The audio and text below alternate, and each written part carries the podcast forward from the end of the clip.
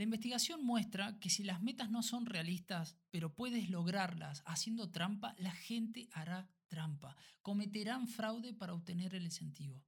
Imagina que hubiera una empresa que decidiera hacer un esfuerzo al implementar una meta de cero errores. El objetivo ambicioso se convirtió en un valor central de la organización y los carteles de error cero se exhibieron con orgullo alrededor de las oficinas, alrededor de toda la organización. Sin embargo, inevitablemente, poco después del gran lanzamiento, alguien cometió un error. La moral cayó en picada. Se implementaron talleres de reinicio de cero errores, junto con políticas y procedimientos revisados diseñados para evitar que se repita el evento devastador. Al presenciar todo este alboroto, el temor entre los miembros del personal comenzó a aumentar. ¿Y si fui yo quien cometió el error? Debido a la fiabilidad humana básica, otros también cometieron errores. Nada enorme o dramático, solo errores menores. Como nadie más había sido testigo de estos errores, los temerosos empleados tomaron la comprensible decisión de no comunicarlos, de no denunciarlos. Mientras tanto, un equipo de gestión felizmente ignorante se sentía orgulloso de su estado de 30 días sin errores, 30 días sin accidentes. Y se llevaron a cabo reuniones para celebrar este logro, junto con otros miembros del personal, aparentemente libre de errores, que recibieron gorras, llaveros y otros artículos de celebración. Lamentablemente, debido a la falta de aprendizaje posterior de estos numerosos errores pequeños que no fueron informados, ocurrió un error muy grave. Ahora te pregunto, ¿todo esto te suena familiar? Por supuesto, lo anterior es una fábula, pura ficción, o al menos eso es lo que espero.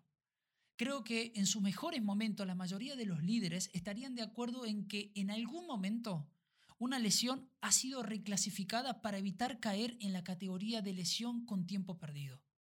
Sucede y sucede mucho. Piensa en lo que eso hace a los niveles de confianza entre los empleados, particularmente cuando la reclasificación está motivada únicamente por las métricas. Dicho lo dicho, podrías preguntarte, ¿debería adoptar una política de cero daño? ¿Qué ventajas o desventajas tiene este eslogan? Dada la imperfección de los seres humanos, la noción de cero daños, de cero errores, ¿es absurda?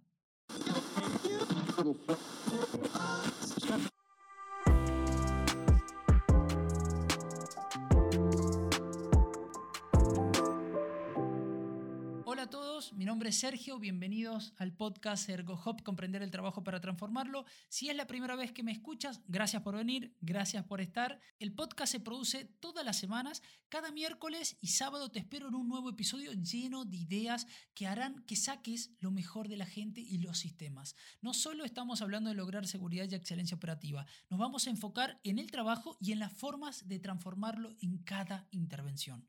En este episodio vamos a hacer algo un poco diferente y estoy seguro que podría generar mucha, mucha controversia. De hecho, creo que la gran mayoría de las personas no estarán de acuerdo conmigo con este episodio, pero aquí lo tienen. ¿Es una buena idea una política de cero daños? Sí, tal vez en algunas circunstancias o tal vez no. El debate es básicamente si adoptar una política de cero daño es una buena idea. Para ello voy a citar a tres líderes de opinión que tienen una postura muy clara respecto a la política de cero daño. Pero antes de empezar, quiero poner un poco de claridad. Cuando hablamos de daño cero, en realidad estamos hablando de muchos nombres diferentes para conceptos similares. Es posible que hayas oído hablar de hacia cero, más allá de cero, objetivo cero, daño cero, visión de cero accidente, cultura de cero accidente, casi todo lo que se trata de seguridad y tiene la palabra cero es realmente lo que estamos hablando aquí mismo. Hay dos formas de interpretar eso de cero daño. ¿El cero es un objetivo o el cero es una aspiración? Las personas que piensan que la política de daño cero es una aspiración dicen que saben que nunca lo van a lograr, pero que eso no significa que no se deba intentar. Y hay personas que dicen, sí, legítimamente pensamos que es un objetivo al que podemos llegar en cero. en un podcast sobre el daño cero de los gurús de la ciencia de la seguridad de la Universidad de Griff, Drew y Debbie Provan, los investigadores resumieron los hallazgos de todos los estudios relevantes y disponibles. Para ello vamos a citar artículos que involucran a tres autores reconocidos en el mundo de la seguridad industrial. Por un lado, Gerard, por otro lado, Sidney Decker y por otro lado, un equipo de trabajo, Freud Gerard y el profesor Andrew Dainty. Si lo resumimos, vamos a decir que Gerard está en el lado de la visión cero. Y él dice que la visión cero es una aspiración, es una estrategia de compromiso, no pretende ser un objetivo. Su objetivo es crear un entorno de la organización que priorice, dirija recursos y esfuerzos hacia la seguridad. Y eso será algo súper bueno. Él no está diciendo que promuevas una visión de cero accidente y que todos tus trabajadores se van a alinear. Esa conclusión dice que más recursos y mejores decisiones van a fluir en esa organización porque la alta dirección ha hecho este compromiso y aspiración. Esas decisiones que van a comenzar a fluir pueden ser de todo tipo de cosas. Podrían estar eh, deteniendo actividades peligrosas, podrían estar adoptando nuevos estilos de gestión, podrían estar introduciendo la automatización para una línea de producción peligrosa, etc. Creo que uno de los grandes problemas es que está muy bien que un autor académico como, como Gerard diga que cero tiene que ver con el compromiso y no con tener un objetivo, lamentablemente eso no es lo que hacen muchas empresas. Muchas empresas tienen programas de cero daño, objetivo cero, misión cero y establecen objetivos específicos para poder lograrlo. Él también dice que las personas que tienen objetivo lo están haciendo mal. Y acá es donde aparece Sidney Decker, donde él le gustaría que nos centremos únicamente en aquellas empresas que tienen o adoptaron esta visión como un objetivo. Decker dijo que esa no es la forma en la que funcionan las organizaciones, que si tienes una política de visión cero mm, o, cero accidente, tarde o temprano eso se va a convertir en un objetivo y va a generar una gran cantidad de comportamientos que vayan en contra de tus esfuerzos de mejora y gestión de la seguridad dentro de la organización.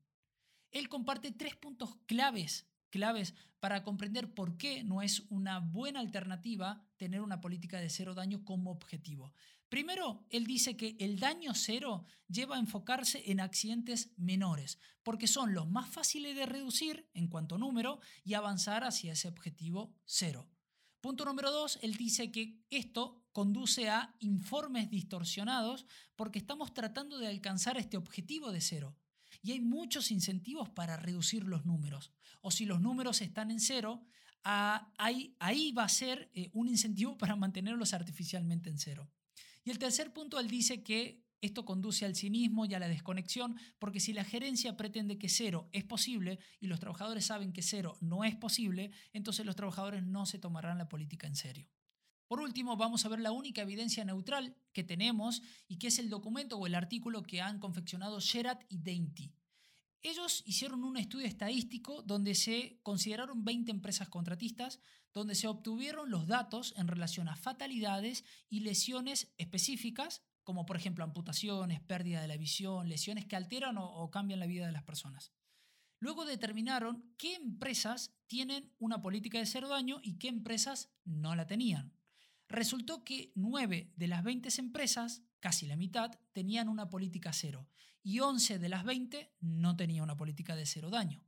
El grupo cero tenía 214 lesiones específicas que alteraban o cambiaban la vida de la persona y 4 fatalidades. Y el grupo distinto de cero, es decir, el grupo o las empresas que no tenían una política de cero daño, tenían 135 lesiones específicas y no tuvieron ninguna muerte o fatalidad. Luego quisieron evaluar qué empresas contratistas realizaban trabajos con más riesgos. Entonces, para obtener un dato cercano, dijeron que si una empresa facturaba mucho más, posiblemente el tipo de proyecto era más grande y por consiguiente un mayor riesgo. Y encontraron en esa particularidad que los grupos cero todavía tenían una tasa más alta de muerte o lesiones específicas por valor de millones de dólares en facturación. Sé que todas estas conclusiones eh, tienen algunas fuentes de posible error, eso lo voy a admitir y de hecho está claro. Pero lo que sí tenemos es en definitiva el caso de que el grupo cero o que las empresas que adoptaron política cero no eran las más seguras por adoptar este tipo de política. Curiosamente también analizaron cuántas empresas habían adoptado este tipo de política y qué habían pasado luego de seis meses de adopción. Y descubrieron que la tasa de accidente por adoptar una política de cero daño había aumentado antes de adoptar esta política. Entonces, antes de decir si debemos o no adoptar una política de cero daño, creo que si aún no tienes una política, podrías encontrar mejores formas de hablar sobre la aspiración de la seguridad antes de atar a la organización. Pero si actualmente tienes una política de cero daño, tienes la opción de aclararle a la organización cómo vamos a hablar a partir de ahora, la forma de interpretar ese compromiso. Mi sugerencia es que si estás en una organización que tiene una política cero, no luches contra la política, lucha por cómo se interpreta y se usa esa política. Se trata del compromiso por parte de la gerencia para que esas decisiones fluyan en la dirección correcta a favor de la seguridad para eliminar los peligros. No se trata del compromiso de reducir los números. Mucho cuidado con eso. Creo que si una empresa tiene un objetivo cero, los líderes deben dejar en claro que está establecido principalmente para dirigir la atención hacia operaciones seguras en lugar del objetivo numérico en sí mismo, en per se. Ahora, si es el caso donde adoptaste una visión de cero daño, pero no la, no la has establecido como objetivo porque no es realista, lo cual sería lo más conveniente, es momento de establecer nuestras expectativas en torno a las cosas positivas que queremos que sucedan o, o las cosas positivas que queremos que hagan las personas. Queremos que cada departamento aumente su presupuesto de seguridad. Queremos un programa para revisar los riesgos críticos. Queremos invertir en ingeniería o medidas del orden superior para poder eliminar la exposición a riesgos. Y una larga, larga lista de todas las expectativas realmente específicas sobre lo que vamos a hacer para mejorar la seguridad. No te concentres en el eslogan de cero daño, cero harm. Concéntrate en la lista de viñetas que puedes construir y asegúrate de que sea una buena lista de cosas. Si no te gusta la idea de cero daños, concéntrate en encontrar los problemas específicos que la causa. La mayoría de las empresas tienen algún tipo de visión cero. Esto no significa que sean de alguna manera estúpidos, poco éticos, inmorales.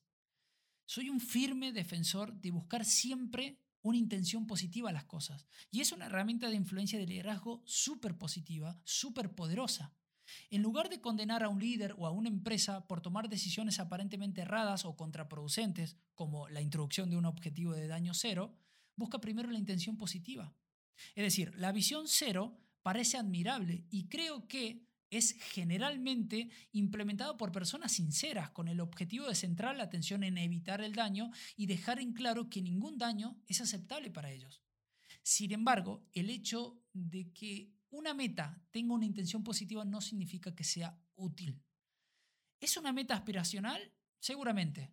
De hecho, todos tenemos una visión de, lo que queremos llegar a ser, de lo que queremos que suceda en nuestras vidas. Y es por eso que ponemos objetivos específicos para que intencionalmente esos resultados aparezcan. Pero es inteligente hacer lo mismo con la seguridad. Muchas organizaciones que caen en la categoría de culturas proactivas o integradas, como por ejemplo las organizaciones de alta confiabilidad, las HRO, con frecuencia logran tasas de incidentes o accidentes bajos y sostenidos en el tiempo sin ni siquiera mencionar la palabra cero, por lo que claramente es posible lograr la excelencia sin emplear objetivos binarios y corriendo el riesgo de generar escepticismo y desconfianza en la fuerza laboral. Eso destruye totalmente la confianza y destruye totalmente la cultura de la organización. También me gustaría decir que todo esto de la visión parte del concepto de lo que es la seguridad, que lo definimos como esa ausencia de aspectos negativos. Y esto es muy popular en muchas industrias. La visión cero sugiere que cero es alcanzable, entonces todo es prevenible. Y si todo es prevenible, todo debe investigarse. Absolutamente todo. Por supuesto, una visión cero es un gran compromiso que hacer con nosotros mismos, con la organización, con nuestros compañeros, con nuestros empleados, con nuestros colaboradores. Es un compromiso que puede llevarse o puede llevarte a hacer ciertas cosas y a no hacer ciertas otras cosas diariamente. Pero no confundas un compromiso con una probabilidad estadística. Que estés comprometido a tener cero accidente o incidente no significa que vos o la organización lo tengan. De hecho, una encuesta de 16.000 trabajadores reveló el cinismo generalizado frente a la visión cero. Es fácilmente visto como un doble discurso de liderazgo. La conclusión más importante de esto es que una visión cero no surge de la investigación de seguridad. Esa visión es exactamente eso, una visión. Es un compromiso ético de no hacer daño. Como tal es alabable, es loable. No existe una teoría que lo sustente o lo apoye. Y creo que con esto ya hemos concluido. Como siempre, puedes enviarme cualquier comentario, pregunta, idea, eh, de lo que te pareció este episodio, puedes hacerlo directamente en mi LinkedIn personal, LinkedIn, Sergio Gallardo, o a la casilla de email feedback Si este episodio te ayudó en algo, puedes seguirme, descargar y calificar este podcast usando las estrellas. Sé que no te cuesta nada y realmente a mí me ayudas un montón hacer crecer esta hermosa comunidad de líderes, profesionales y organizaciones. Espero encontrarte en el siguiente episodio. Gracias por escucharme y recuerda, crece un poco más todos los días, crece sabiendo quién eres y por qué estás aquí y crece para devolver y contribuir al mundo. Nos vemos en el siguiente episodio.